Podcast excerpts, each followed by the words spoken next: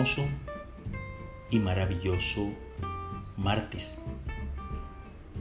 Y de verdad que hoy es un hermoso y maravilloso martes porque vamos a hacer referencia a ese ser maravilloso y hermoso. Adivinen de quién hablo. Sí, de ustedes mujeres. Claro que de ustedes. Mujeres con propósitos extraordinarios. Los seres humanos tenemos o tendemos a ser proclives a estancarnos en cosas tan fútiles de la vida que lo único que hacemos de verdad correctamente es divagar y más que divagar perder el tiempo.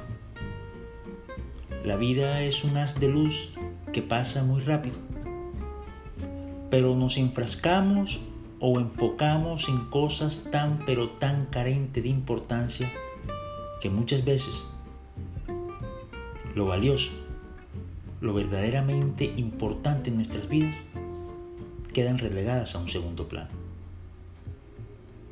Cosas como esas nos hacen perder la ruta y cuando queremos darnos cuenta ya vamos en un camino equivocado. Ya hemos abordado ese bus que no sabemos cuál es su parada o su destino final. Solo y simplemente nos dejamos llevar. ¿Y saben cuándo ocurre eso? Cuando no somos conscientes de vivir con o para un propósito. Cuando no hay una motivación en autogestionarse pero más que autogestionarse, en autografiarte, mujer. Y me preguntarán, ¿qué es eso? Pues es esa capacidad de escribir tu guion y no entregar el lápiz y la hoja para que otro lo escriban por ustedes. Para hacerlo y para lograrlo, o al menos para inspirarlas a inducirlas a la acción, la vida las ha traído hasta acá. Y a mí me ha puesto la emoción de compartir con ustedes en este momento. Por eso muchas gracias. Pero ustedes mujeres tienen un valor y un significado tan extraordinario en esta experiencia terrenal que quizás no alcancen a imaginar. Ustedes recuerdan, por supuesto, la creación de la humanidad, ¿verdad? Fuimos hechos de la nada. Fuimos hechos varón y mujer los creó. Y se creó la humanidad. Cierto que sí. Pero atentas, mis amadas, con esto que le voy a decir. ¿Cuántas veces el dueño de la vida repitió o ha repetido este mismo acto? Pues una vez. Y nada más que una única vez. ¿Saben lo que trato de decirles, mujeres?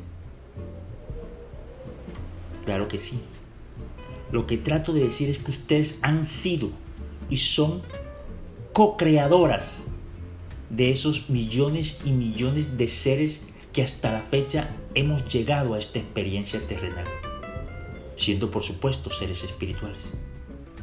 Ustedes, mis mujeres amadas, no son cualquier cosa. Han sido elegidas para coadministrar y no cualquier empresa, no cualquier holding o grupo empresarial. Han sido ungidas, bendecidas, ¿para qué? Adivinen para qué. Nada menos y nada más que para continuar con la creación de la humanidad para dar vida en representación de quién?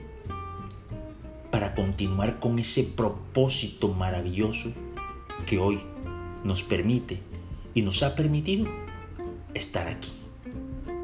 Bueno, quería decirles esas palabras como parte de la extraordinaria y maravillosa conferencia que quiero compartir con ustedes este próximo 8 de marzo, que el Dios y dueño de la vida nos permita poder cumplir ese propósito de tenerlas de frente y poder compartir, como les decía, para ponerlas en acción o al menos inspirarlas. Entonces es una cita, ¿cierto? Si quieren seguir escuchando esta conferencia, pues alístense, pónganse más bonitas de lo que ya son y nos vemos en esa familia llamada Puerto de Santa Marta. Dios las bendiga y que Dios nos conceda este propósito. Un abrazo. Los, las quiero de manera infinita. Pero les dejo una tarea. Leer Eclesiastés capítulo 26, capítulo del 13 al 17. Y podrás identificarte con esas maravillas que Dios tiene o ha tenido siempre para ustedes. Ahora sí, Dios me la bendiga y es de manera infinita. Las espero este próximo 8 de marzo.